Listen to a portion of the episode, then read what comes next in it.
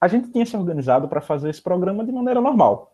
Primeiro os trends, aquele levantamento dos assuntos mais comentados do Twitter, e depois a participação especial do Luciano Siqueira.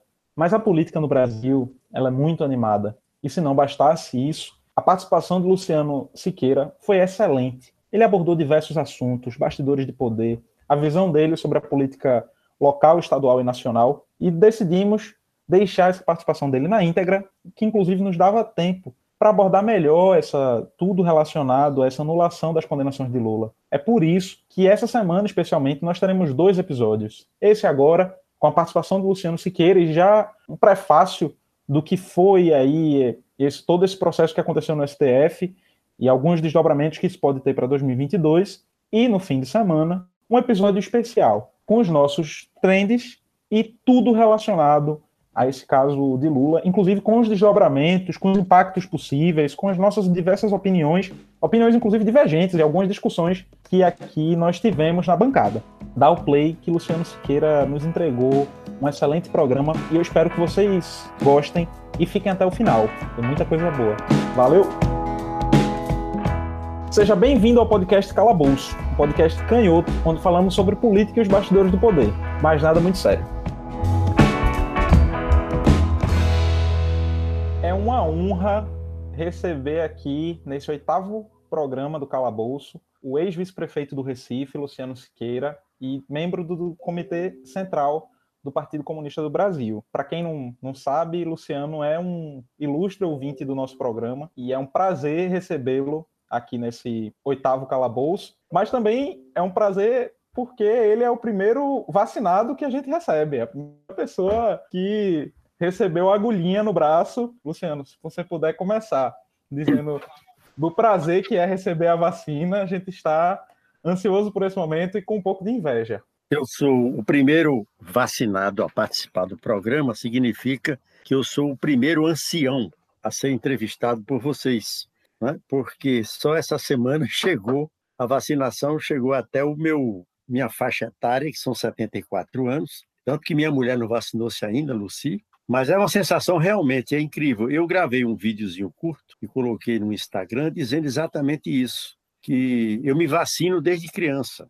E a vacinação no Brasil segue um programa nacional de, de imunização é, gerenciado pelo SUS, Sistema Único de Saúde, que é quase perfeito. Eu nunca imaginei que uma simples vacina fosse significar tanto, inclusive ter um sentido político importante, o sentido da, da oposição a um presidente da República que trabalha contra a vacinação em massa da população, não reconhece a importância que essa medida tem.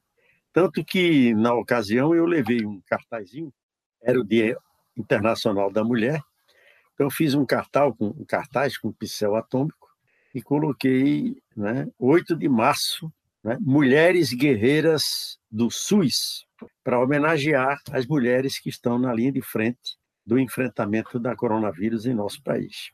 Sobre esse assunto, a primeira pergunta de verdade do programa, queria que você, eu já citei, né? Você foi vice-prefeito na gestão de João pelo, pelo PT e mais recente agora na gestão de Geraldo Júlio, do PSB. E eu queria que tu falasse para o ouvinte qual é a missão, o que é que os estados e municípios podem fazer para combater essa pandemia, levando em conta que o governo federal, que era para quem, quem era para estar tá liderando esse processo, não está fazendo nada, né? É, na verdade, está atrapalhando, né, fortalecendo, trabalhando pelo vírus diariamente? Olha, Pedro, o, em praticamente todos os países do mundo, são algumas exceções, aqui na América do Sul, as exceções são o Paraguai e o Brasil. O Paraguai está conflagrado nas ruas, parte da população exigindo a queda do presidente da República, justamente por não ter cuidado da pandemia. O normal que aconteceu pelo mundo afora independentemente da natureza econômica, política dos países, é que o, o chefe do Estado, de Estado, seja presidente da República, primeiro-ministro, conforme seja a ordem constitucional do país, reuniu os entes que compõem a estrutura de poder até embaixo, até o poder local, e coordenou, tem coordenado um grande esforço de enfrentamento da pandemia, com as medidas de prevenção e também desde que os laboratórios conseguiram produzir as vacinas no esforço de vacinação né, em massa. No Brasil, deveria ter acontecido isso, até porque, a despeito do primeiro ministro da Saúde que enfrentou o problema no governo Bolsonaro, o Mandetta, ter sido colocado ali por ter sido um deputado pelo Democratas, deputado de dois mandatos sucessivos, defensor intransigente do, da área privada da saúde, né, do setor privado. Entretanto, no enfrentamento da pandemia, ele declarou mais de uma vez, publicamente, que tinha descoberto a importância do SUS, porque o SUS, com todas as limitações, é um sistema padrão para o mundo inteiro. Só se assemelha da Inglaterra, provavelmente Cuba, China, outros países assim, mas Estados Unidos da América do Norte, por exemplo, não tem um SUS, um sistema único de proteção sanitária que nós temos. A Itália não tinha. Então, o Brasil tem o SUS que vai até o, os municípios menores. O normal seria o presidente da República reunir os governadores e os governadores reunirem os prefeitos para uma ação articulada sob a coordenação nacional do governo federal. Isso não aconteceu. E o que, que é que tem havido? Né? Tem havido, tanto da parte dos governadores como de prefeitos, a articulação, de, a, a moda de consórcio, e um esforço de adquirir vacinas para isso está sendo possível porque o STF permitiu que assim acontecesse, decidiu que na ausência de um plano efetivo de vacinação por parte do governo federal, os demais entes federativos poderiam sim adquirir diretamente as vacinas. E é isso que é o esforço que está sendo feito. No caso particular do Recife, nós tivemos a sorte de, ao surgir a pandemia, de ter como secretário da Saúde um cientista da área. E, além de, um, de cientista, um grande gestor, um excelente gestor, um líder de equipe, o doutor Jailson Corrêa, professor da, da UPE, pesquisador na área de infectologia, com doutorado e pós-doutorado em Liverpool, na Inglaterra, articulado com os principais atores nessa área no mundo inteiro, e que nós já havíamos também acumulado a experiência do enfrentamento da chikungunya, quando se criou um comitê de crise especificamente para enfrentar o problema. Então, logo, a, a, pouco antes da Organização Mundial da Saúde decretar ou de, de anunciar estado de pandemia, nós já havíamos, por sugestão do secretário da Saúde, o prefeito Geraldo Júlio já havia constituído um comitê de, de governo que ele chamou de respostas rápidas, que passou a agir 23 dias antes do estado declarado de pandemia. Apesar de todas as dificuldades, todos os problemas, o Recife chegou a ser a cidade do país que, com a maior taxa de isolamento social e sempre conseguiu uma folga significativa entre o volume de leitos disponíveis de, destinados à Covid e a demanda. Isso, exatamente, Luciano. Primeiro, é assim, é um prazer imenso ter você aqui com a gente, Luciano. Seja bem-vindo ao Calabouço. É, Pedro já, já, já deu as boas-vindas, mas queria reiterar que é uma honra tremenda ter você como nosso ouvinte lá, toda vez divulgando o nosso podcast, sempre comentando. Obrigado de, de verdade, de paixão. É, e a minha pergunta é a seguinte, Luciano. Você passou por muita coisa na prefeitura, passou muitos anos na, na, prefeitura, mas você encara a pandemia do coronavírus como o maior desafio que você teve que enfrentar na gestão? É possível que sim.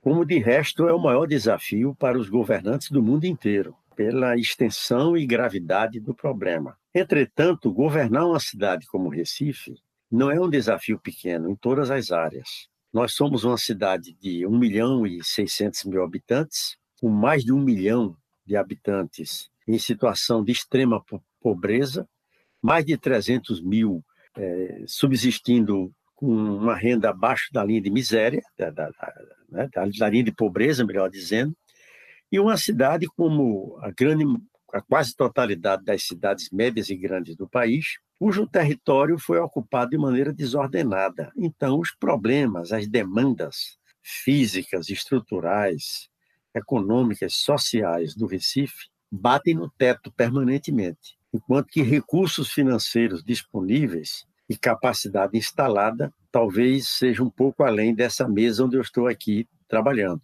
né, em minha casa. Então, essa contradição implica num desafio permanente o desafio, um, ter foco, não dá para dispersar. Né? Dois, ter a humildade de buscar o apoio da população, falar sinceramente com o povo e dizer as dificuldades, dizer mesmo as dificuldades, o que é que pode e o que é que não pode. Três, compreendendo que a prefeitura é pouca, digamos assim, para o tamanho das demandas, é sempre necessário buscar parcerias. Parcerias com as universidades, parcerias com instituições como Fé Comércio, CDL, como parcerias com igrejas, com igrejas da Igreja Católica, igrejas evangélicas, é, os cultos de origem africana, de matriz africana e assim por diante. Toda instituição ONGs, quem governa pensando em otimizar a capacidade de resposta ao tamanho das demandas, tem necessariamente, essa é a minha experiência com João Paulo, primeiramente, e depois com Geraldo Júlio, e ambos procuraram intensamente parcerias no conjunto da cidade, como forma de enfrentar. Mas a pandemia certamente é o maior desafio, até porque é um inimigo, digamos assim, é? muito traiçoeiro. É possível que as vacinas que estão produzidas em uso sejam eficazes. Mas há uma hipótese também. Alguns infectologistas, alguns cientistas na área, é, ainda levantam a hipótese de que essas, essas variantes, elas possam, como elas são de uma capacidade de infecção muito rápida, e aparentemente há alguns casos mais severos de ataque aos, às pessoas, aos pacientes, há, há o risco de que as vacinas ficam obsoletas e tenham que ser aprimoradas. Por isso que há uma corrida. Eu não gosto dessa expressão correr contra o tempo. Eu acho uma expressão muito precária, mas para o ouvinte entender que isso é comum, há uma corrida no mundo inteiro contra o tempo. Por quê? Quanto mais se vacina agora, mais você tem a chance de criar o que alguns chamam de efeito manada, né? de criar um cinturão de proteção na população.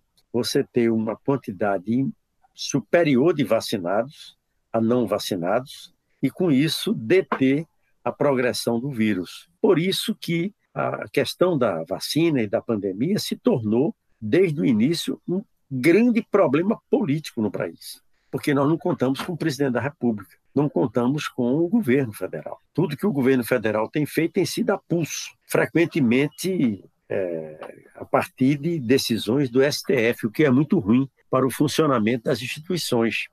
Sim, é, eu inclusive, Luciano, falei um pouco sobre isso que você falou agora desse mau funcionamento das instituições no programa sobre a prisão do, do Daniel Silveira, né? Coloquei algumas ressalvas ali.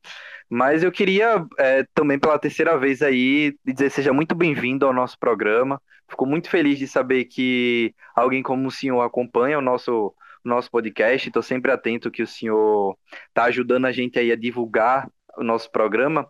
Mas eu queria voltar um pouquinho aqui para Recife, porque o senhor citou aí alguns problemas estruturais, sociais, econômicos aí da cidade do Recife, né, que são problemas históricos. E aí eu queria justamente saber do senhor qual o senhor identifica que é o, o, principal problema estrutural? Assim, quais são os principais problemas estruturais da cidade do Recife e quais são aí realmente os principais desafios que ficaram da gestão passada para João e Isabela, que assumiram agora no início do ano? Ah, Diego, eu, eu encaro esse, essa questão da, dos desafios da prefeitura, o que é, foi possível fazer, o que precisa ainda fazer, com muita tranquilidade e muita largueza de visão. Por exemplo, faço esse registro aqui, no segundo turno da campanha eleitoral recente, a campanha da candidatura de João Campos é, entrou por um caminho que era de negar o PT, ou por outra, é, pressionar a, a, oponente Marília Reis a se assumir PT, porque as pesquisas indicavam um altíssimo grau de rejeição ao PT, tanto que a Marília não dizia nos debates, não se dizia do PT, falava o meu partido, mas não dizia o nome do partido. E com isso, o discurso de João Campos e da campanha, contra a vontade nossa do PCdoB, e nós não estávamos no comando da campanha, não tivemos como interferir, era de negar gestões passadas. Eu acho isso errado. Negar a gestão de João Paulo, os oito anos de João Paulo, é uma besteira, porque João Paulo saiu com mais de 80% de aprovação e com razões é, muito fundadas para isso. Quando nós, na gestão de João Paulo, por exemplo, demos um passo para democratizar a gestão, nos inspirando na experiência do orçamento participativo surgido em Porto Alegre, o modelo de orçamento participativo que nós tentamos realizar no Recife considerava as experiências anteriores, as experiências de Pelópita da Silveira, Pelópita Silveira, do PSB, nos anos 50, é? as experiências, de, a curta experiência de Miguel Arraes, quando prefeito, e é uma experiência mais recente de Java Vasconcelos, que não tinha nos apoiado, ao contrário, no primeiro e no segundo turno nos combateu duramente, combateu a candidatura de João Paulo, mas nós levamos em conta a experiência da prefeitura nos bairros, não para repeti-las, mas para ter em conta o modo, uma tradição, um jeito do recifense aceitar o diálogo com um, uma gestão que seja permeável à pressão popular.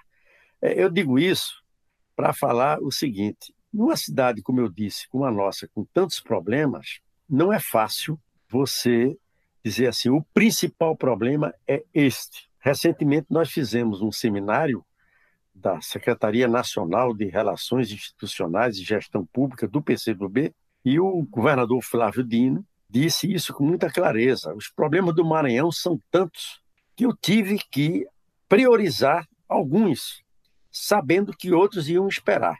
A primeira prioridade dele foi educação, e faz um grande, realiza muito nesse terreno, né? etc, eh, etc.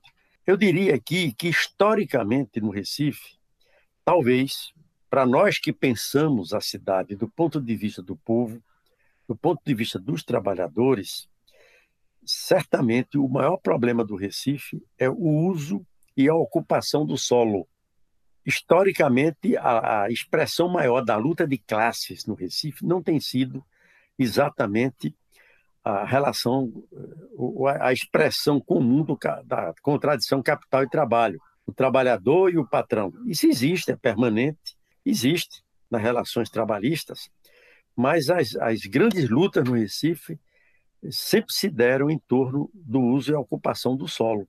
Vocês têm ali né? na, no, na orla do Pina, a comunidade de Brasília Teimosa tem esse nome exatamente porque foram é, dezenas de anos de resistência contra a tentativa do capital imobiliário expulsar os moradores que ocuparam a área para fora do Recife. Então, talvez esse seja o maior problema. Né? Felizmente, a, a gente consegue dar uma solução razoavelmente equilibrada, apoiada numa lei federal denominada Estatuto da Cidade, que permite ao gestor público municipal instrumentos com os quais ele pode gerir essa matéria do uso e ocupação do solo. Agora é uma luta permanente.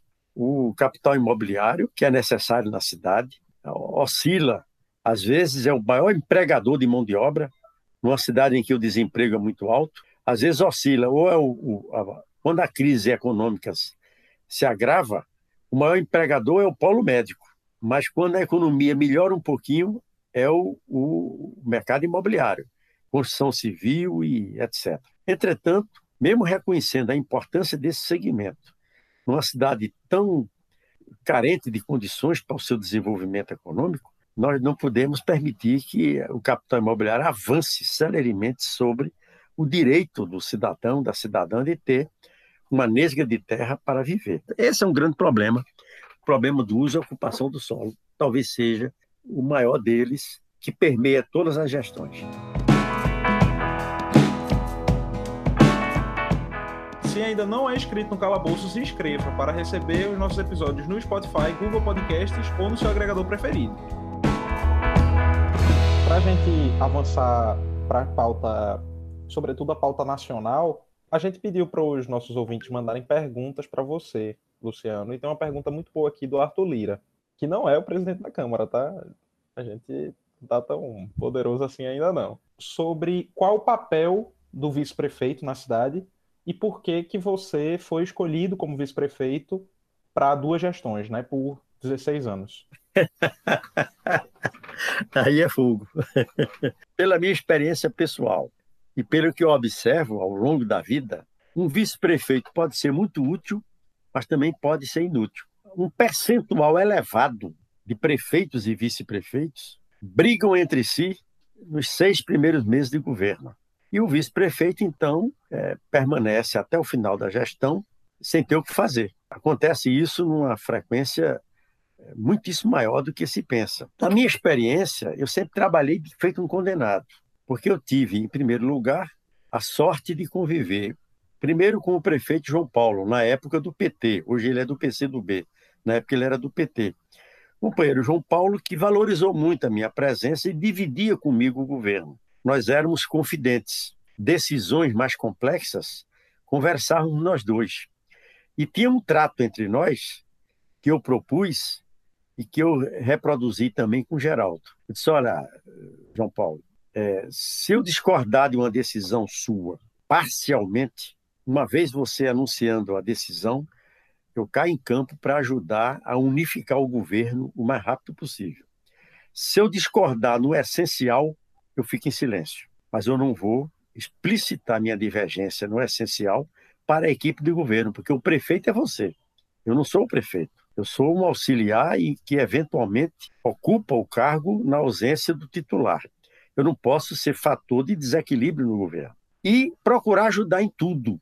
E uma das poucas coisas que eu aprendi a fazer na vida é enfrentar conflitos sem constranger as pessoas. E um governo do tamanho do Recife tem muitos conflitos, conflitos internos, conflitos com ah, os parceiros na sociedade, com a população. E um vice-prefeito atuante pode sim ajudar a superar conflitos, etc, etc. E trabalha muito. Tanto com João Paulo como Geraldo, foi possível é, fazer assim e ser útil. Eu acho que eu fui útil aos dois e trabalhei bastante, né?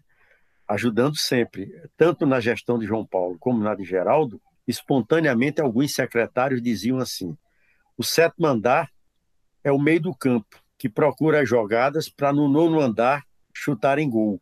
Ou seja, as contradições, os conflitos, a gente tratava inicialmente no meu gabinete, não todos, evidentemente, mas muitos, e já levava para o prefeito com a solução dada. Outra coisa, eu nunca inaugurei nada. Ambos os prefeitos insistiram para que eu inaugurasse obras, inaugurasse escola. Na gestão de João Paulo, por exemplo, uma escola do Recife ganhou o nome de um tio meu, que foi meu segundo pai, professor Paulo Rosa, da Universidade Federal de Pernambuco, falecido há uns 10 anos atrás, mais ou menos isso. E João Paulo estava na Alemanha, insistiu para que eu inaugurasse a escola, eu não inaugurei.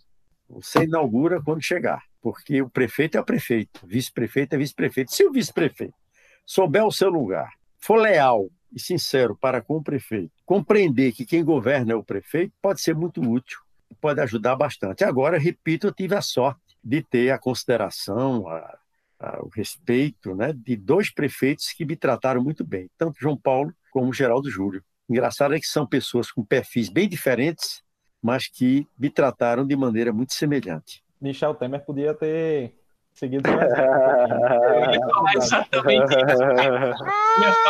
Meu Deus, meu filho. Acordou, acordou, acordou Nick. Mas aí, de maneira resumida. Não, falou no golpista.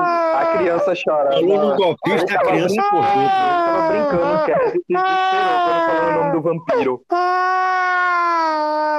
Pra, de maneira resumida, a gente pode dizer que o, o vice-prefeito, um bom vice-prefeito, então, ele é como um, um armador no futebol, né? Um, um camisa 8. Ele pega aquela bola ali da zaga, passa pro camisa 10 fazer o gol, não é isso? Quanto mais discreto for, mais ajuda. Pronto. Então, eu estou satisfeito com a minha analogia. Vocês suas analogias, né? Eu queria colocar aqui, aqui, eu que sou de Paulista, né? Estive na gestão do prefeito Júnior Matuto. E a gente tinha umas. Ô, oh, meu filho, deixa eu gravar aqui, vá. Esse menino fez cocô em mim numa reunião com a deputada Tabata Amaral essa semana, então eu já perdi a vergonha de, de passar vergonha com ele. Mas então, é, aqui como eu trabalhei na gestão do prefeito Júnior Matuto, a gente tem uma situação muito parecida, né? O vice dele ele, o Jorge Carreiro, romperam com três meses de, de governo e era uma situação realmente muito complicada, quando o vice, ele, na verdade, interferia é, para é, dificultar a vida do, do governo. Inclusive, ele foi o principal articulador da campanha da oposição que, que venceu aqui a eleição no, no último pleito. Mas então, Luciano. No, no primeiro governo de Júnior Matuto, eles se deram bem. Isso. Mas no segundo, no terceiro mês já estavam rompidos. Isso, no segundo foi, foi, muito rápido. E, era, e é realmente uma situação muito complicada quando isso acontece. Em diversas situações aqui eu pude ver de perto como dificulta a vida da prefeitura e da cidade ter um vice-prefeito e um prefeito é, realmente brigados, né? Como, como era a situação aqui de, de guerra aberta. Mas deixa eu, deixa eu colocar aqui numa situação, uma saia justa porque a gente abriu uma caixa de perguntas para lhe receber aqui, para que nossos, nossos ouvintes mandassem as questões deles, os assuntos que eles queriam que a gente tocasse, as perguntas que eles queriam que a gente fizesse. E tem um aqui do nosso, ouvinte, do nosso ouvinte, Igor Lins, que eu não sei se é possível responder, mas aí o senhor vai me dizer. Se com dois meses já é possível fazer alguma avaliação da gestão de João e Isabela. Como é que o senhor consegue entender esses primeiros meses de gestão? Como é que o senhor avalia? É muito cedo, com toda sinceridade. É, eu também nenhum acho. Governo, é, nenhum governo é, pode ser avaliado com dois meses. Eu acho que todo governo novo, mesmo quando se trata de suceder um prefeito do mesmo partido, do mesmo bloco de forças, é um novo governo. E, de fato, para dizer a vocês, grande parte, talvez a maioria dos secretários e secretários executivos do atual gestão, eu nem conheço, nem conheço pessoalmente. Então é um governo novo e o João tem a vantagem de ser, embora jovem ainda, muito jovem, de ser muito hábil, muito sensível e tem uma equipe competente. Ficaram, inclusive, alguns quadros muito experientes, ou ele levou já quadros experientes do PSB ou de partidos aliados, para ajudá-lo, mas é muito cedo, é muito cedo. Você tem uma, vocês terem uma ideia, até o começo, até o meio do ano, o prefeito terá que mandar para a Câmara Municipal o PPA, que é o Plano Plurianual. O Plano Plurianual vale para a gestão toda. Aí é quando, se você examina o PPA, aí tem claro escrito lá quais são as opções estratégicas do governo, onde é que ele pretende né, aplicar os recursos, etc. E junto com o PPA, vai a lei orçamentária anual, que a Câmara também tem que discutir e aprovar. Aí é que são os retratos do governo. Aí você tem referências claras, explícitas, do que é que o governo está pretendendo fazer e condições de começar a avaliar pelos resultados práticos, né? pelos fatos concretos. Mas dois meses é muito cedo, muito cedo.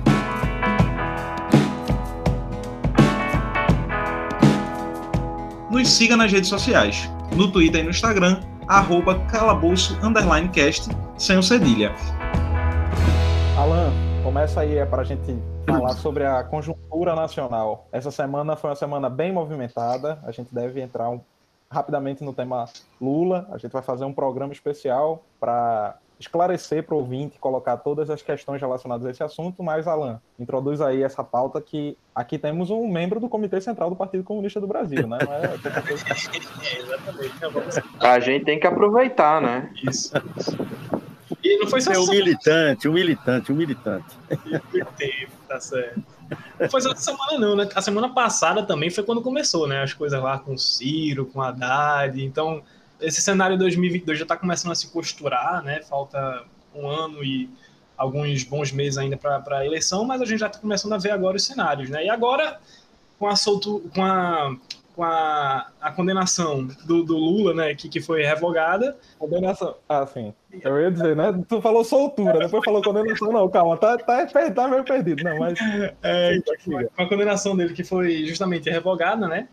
Ontem não, não tem como não enxergar um cenário sem ele. E aí, justamente, quando a gente abriu a caixa lá das perguntas, tiveram muitas perguntas sobre isso, e as duas principais foram do Arthur e do Vinícius, que foi o nosso o último convidado aqui no programa, justamente, né? Como é que você está enxergando essa construção agora para 2022 a nível nacional? É, Lula, Ciro, como é que você vê também o alinhamento do campo progressista com a, possível é, candidatura do Lula? Eu gosto sempre de, de, de, citar o exemplo assim de que eu acho, na minha opinião, que a gente tem que se unir, né? Unir forças, porque à luz da nossa própria história, quando a gente enfrentou a ditadura, hum. mesmo foi se unindo é, unindo na mesma sala Arraes, Brizola, enfim, Lula, Covas e, e, tantos outros democratas desse país que a gente enfrentou a ditadura.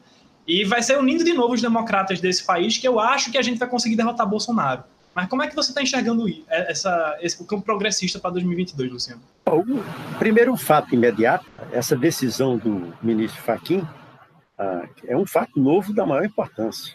Claro que a luta de Lula é, em defesa da sua honra e provar sua inocência segue, porque o ministro Fachin não entrou no mérito ele entrou na, na questão processual, né, que já existia há quase sete anos, essa coisa já rolava no, no STF, e só agora um dos ministros, no caso ele, toma essa decisão e remete o, o, os inquéritos para a Justiça Federal em Brasília. Claro que aí significa, suponhamos que o juiz sorteado resolva recomeçar tudo. Né? Aí tome tempo pela frente. Então, alguns anos pela frente, e o fato real e concreto, político mais importante, é que Lula passa a ser elegível, ou seja, pode disputar as eleições presidenciais o ano que vem. E isso tem uma grande repercussão. É saudado por muita gente, não só pelos militantes do PT, a nossa militância está eufórica, e os democratas em geral, muita gente na sociedade que reconhece os êxitos do governo Lula e do primeiro governo Dilma, e, e faz um contraponto com o governo atual, etc. Agora, Lula já havia dito numa entrevista há uns oito ou dez dias atrás, ele já tinha se pronunciado contra a Frente Ampla. Ele tinha dito, isso é, está em vídeo, é? ele diz que qual é o critério para constituir uma Frente Ampla? Ora, ele que se elegeu duas vezes presidente ajudou a, re, a eleger Dilma duas vezes em frentes amplas. É que nosso querido amigo, eu me considero amigo de Lula, né, dou muito bem com ele, tudo, eu admiro muito, quero bem a ele, né, ele tem a, aquela DNA do PT. A frente pode ser muito ampla, desde que o PT esteja na cabeça.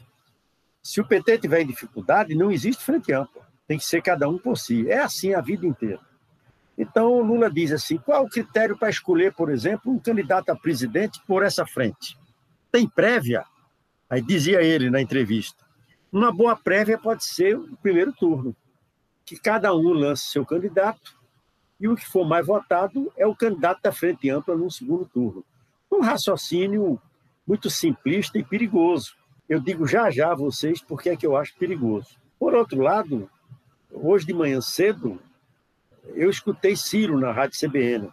E Ciro, com a agilidade de sempre, colocou muitas coisas justas, corretas, mas soltou a lenha no PT e em Lula. E deixou muito claro para os entrevistadores que não existe a possibilidade de nenhum acordo com o PT, pelo menos no primeiro turno. É claro, a gente compreende, o Lula se esforça para recuperar o terreno perdido pelo PT né, recuperar o partido e colocar de novo o partido como protagonista na cena política. Eu não posso ser contra isso. O Ciro, por sua vez, percebe que para se viabilizar eleitoralmente e passar um segundo turno, ele precisa conquistar uma parcela expressiva das forças ao centro. E o discurso antipetista e anti-Lula é um dos elementos que ele utiliza para essa conquista desejada. Cada um tem a sua lógica, a gente tem que compreender. Agora, quem ganhou as eleições municipais recentes? Nem foi a direita, a extrema-direita de Bolsonaro, nem fomos nós da esquerda. 80% dos votos para prefeito e vereador no país inteiro foram dados a partido de centro e centro-direita. Então, esse raciocínio de que vamos para um primeiro turno e no segundo turno quem for mais votado é perigoso, é simplista. O que aconteceu na França, nas últimas eleições presidenciais? A esquerda e o setor mais democrático se esfacelou, se dividiu, deu o segundo turno Macron, de centro-direita, e Le Pen, lá, a, mulher lá, a Le Pen, de extrema-direita. Então, os setores de esquerda e democrata tiveram que votar no Macron para evitar o mal maior. Isso pode acontecer no Brasil? Pode essa dita polarização Bolsonaro-PT, ela pode de fato existir com força eleitoral ou não. É preciso ver para onde, onde se inclinam, né? se inclina a maioria dos eleitores. Então é um quadro ainda muito complexo esse. Da nossa parte, do PCdoB, a gente continua insistindo numa unidade mais ampla. O governador Flávio Dino declarou recentemente que o grande sonho dele era ver uma aliança entre o lulopetismo, ele usou essa expressão, né, e o trabalhismo, ou seja, PT e PDT e o conjunto das nossas forças né, juntos. Não está fácil. Nesse exato momento, não está fácil. E é muito perigoso se prevalecer a dispersão. O PCdoB se mexe nessa, nesse cenário com a capacidade que tem de diálogo com todos, com todos. Não temos contradições insuperáveis com nenhum desses do campo progressista e, e somos o principal aliado do PT desde 89. Nós temos uma aliança estratégica, digamos assim, com o PT, embora tenhamos muitas contradições, muitas divergências, e, sobretudo, nesse caso, né, sobre o modo de, de, nos conduzirmos todos diante da ameaça da, de um Bolsonaro eh, se reeleger. Não vamos subestimar esse perigo. Pode acontecer. Né? E seria aprofundar a desgraça do país. Nós não podemos é, nos dar o luxo de correr tanto risco. Mas ainda tem muito chão pela frente. Vamos ver o que acontece. Que fala importante, Luciano. Eu concordo com você em, em, vários pontos, diversos pontos. E fico muito feliz que essa fala foi feita no nosso programa. Se tu pudesse falar um pouco sobre esse, sobre esse, esse cenário de frente ampla aqui no nosso estado, né? A gente teve uma eleição é, muito dura no Recife. Você já citou essa eleição muito dura. Ainda também é cedo para imaginar cenários aqui para Pernambuco, ou a gente já consegue é, pensar possibilidades, né, movimentações? Tem alguma perspectiva, algum, algum cenário que você vê aqui para o nosso estado ou ainda é muito cedo? Não, eu acho, eu acho é, prematuro. Eu acho prematuro por causa do general né, e por causa da pandemia. A pandemia, vocês sabem qual é, e as consequências que traz para o conjunto da vida social e política. E o general é o general Fome. No passado, quando eu era garoto, adolescente, da política se falava muito do general Fome. E dizia que o general Fome não pensa muito, não, reage. O empobrecimento da população, a, a desgraça que vai tomando conta de parcelas cada vez mais expressivas do nosso povo, é um fator também de instabilidade muito grande. Eleições estaduais e municipais no Brasil nunca se emparelham, se entrosam rigorosamente com os acordos nacionais. Como a eleição é geral e a legislação permite, partidos que se aliam em torno de uma candidatura a presidente da República, frequentemente nos estados, têm candidatos a governador disputando entre si. E quando você baixa para a eleição municipal, mais ainda. Eu tenho, inclusive, uma fala sobre isso, que, cujo título é A Política de Alianças do PCdoB, no meu canal no YouTube, uma fala que já deve ter aí uns dois anos e tanto, quase três anos, e que eu falo nisso, que na realidade brasileira, né, a, as eleições locais, mesmo quando se trata de eleições para governador, elas não acompanham exatamente os acordos nacionais, embora haja influência mútua. Por exemplo, na eleição passada, o senador Humberto Costa liderou um grande esforço do PT de uma aliança com o PSB e deu certo. Não só Humberto se reelegeu, isso é muito bom para Pernambuco e para o país, porque Humberto é um excelente senador, como foi possível derrotar a direita. Se isso vai se reproduzir mais uma vez, eu não sei. Mesmo a candidatura do Geraldo Júlio, que todo mundo supõe que seja ele o candidato, ainda tem chão pela frente, eu suponho. Eu só sei que aqui o PCdoB não pretende ter candidato a governador, pelo menos por enquanto. Mas se de repente o partido tivesse um surto de crescimento e uma ampliação rápida de alianças de todo tipo, aí nós poderíamos ter, quem sabe, uma candidata a governadora ou um candidato a governador, de preferência um jovem ou uma jovem, para empolgar o eleitorado pernambucano. Mas, por enquanto, tudo é interrogação. E não se espantem, não se preocupem com o que aparece na imprensa local e nos blogs, não. É, na minha experiência, esse é um período de vacas magras de notícias. Aí, como o papel aceita tudo, nos três jornais, quem quiser especula. Aí especula e aquilo rende três, quatro dias de comentário e tudo, quando não tem nada a ver com a realidade. Às vezes não tem nada a ver com a realidade. Uma curiosidade que muita gente tem e que eu acho que é interessante aqui, eu imagino que vários dos nossos ouvintes também tenham, o que é que Luciano Siqueira vai fazer daqui para frente? Quais são suas missões? Né? Quais são suas, suas pautas, suas áreas de atuação daqui para frente, depois de tanto tempo alternando entre a gestão pública e a vida parlamentar? Bom, eu sou militante do PCdoB. O ano que vem farei 50 anos no partido. E quando eu entrei no PCdoB, já entrei na luta clandestina, né, de enfrentamento à ditadura. Já tinha cinco anos na AP, Ação Popular, marxista-leninista, que se autodissolveu e nós ingressamos no PCdoB. E eu nunca, nunca realmente desejei nem pedi ao partido para ser deputado, vereador, vice-prefeito, nem quando era aluno na faculdade de medicina para o diretório acadêmico. Os cargos todos que eu vim assumir nos últimos 20 anos, eu fiquei 20 anos na área institucional, por as circunstâncias e a direção, a decisão coletiva. Eu sou mesmo militante e eu me sinto muito leve de poder me dedicar intensamente ao trabalho partidário, né? E com um ânimo, um entusiasmo redobrado, porque é isso que me empolga.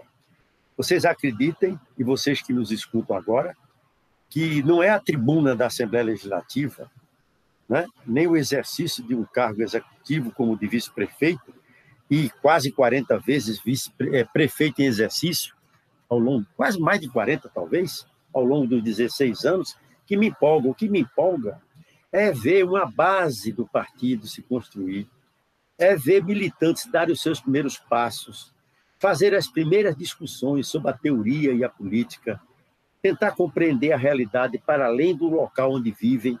É isso que me emociona e que me empolga. Atualmente, eu tenho uma tarefa local de acompanhar é, diretamente os mandatos dos vereadores Almir Fernando e Cida Pedrosa, do nosso partido. Né? Na direção estadual do partido, eu tomo conta com mais dois companheiros da área de formação, propaganda e comunicação. E na direção nacional do partido, da qual eu faço parte desde os anos 80, aí eu, eu desde 81, 82, eu tenho uma tarefa na Secretaria Nacional de Relações Institucionais, Gestão e Políticas Públicas, exatamente para acompanhar as nossas experiências de prefeito, vice-prefeito, secretários, vereadores, assessores pelo país afora. E é isso que eu estou fazendo. Eu gostaria muito de permanecer assim. E como quase como hobby, entre uma tarefa e outra, aí eu gosto muito de me comunicar com as pessoas. Por isso que eu alimento uma conta no Instagram, no Facebook, no Twitter e ainda tenho o meu blog, que desde 2006, né, artesanal, sou eu mesmo que posto aquilo tudo, e o canal no YouTube. E eu, eu, embora eu não tenha nenhum planejamento dessa minha participação nas redes sociais, eu vou fazendo na medida do possível, eu procuro estar sintonizado. Outro dia eu vi uma postagem de Ciro Gomes, um cara que eu respeito e admiro muito de Ciro Gomes, não, de Haddad, Fernando Haddad. Ele escreveu assim: Desde que Brizola morreu, alguém acha que o PDT é esquerda? Eu respondi: Eu acho. Porque a esquerda, Haddad, companheiro Haddad, tem muitos matizes e nós temos que respeitar todos os matizes. Então, as redes sociais também servem para a gente participar do debate, né? da luta de ideias e no caso meu particular, especialmente no Instagram, aí divulgar fotografia e poesia.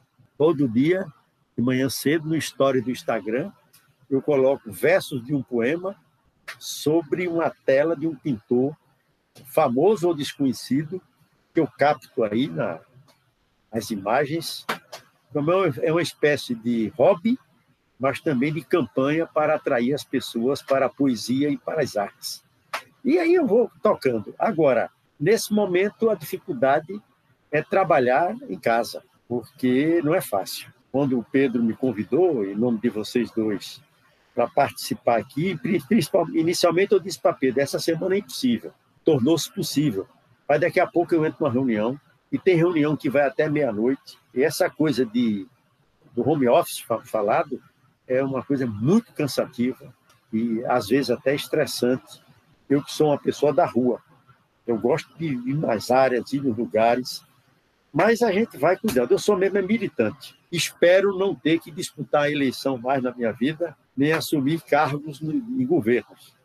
Quero ser militante para ajudar, principalmente os mais novos, a ganhar experiência. Ah, se todas as figuras públicas da esquerda tivessem a preocupação que você tem em se comunicar, em participar das redes sociais, a gente ia ter uma vida muito mais fácil nesse muito. país enquanto progressista.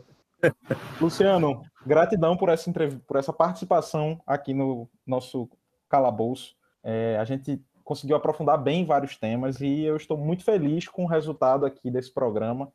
Agradeço o ouvinte que chegou até aqui, até esse momento do programa, que escutou todas essas questões e todos esses debates, e imagino que ninguém passe por esse programa sem ficar pensando sobre o país, sobre a cidade, sobre a vida partidária, sobretudo. Da forma como você fala sobre a militância partidária é muito bonita e emocionante. Muito obrigado e até a próxima. Espero que um dia você volte a participar do Calabouço quando a gente tiver um tema espinhoso para tratar. Grande abraço, gente. Grande abraço. Grande abraço, meu Falou. querido. Que dê... você consiga exercer esse, esse, seu trabalho agora de militância interna, né, dentro da base do partido, essa construção do partido seja muito bem sucedida, que a gente da esquerda só tenha a ganhar. Nick tá mandando um beijo, viu? Vamos lá, vamos em frente. Esse podcast foi editado por Pedro Caldas, Claranã Audiovisual.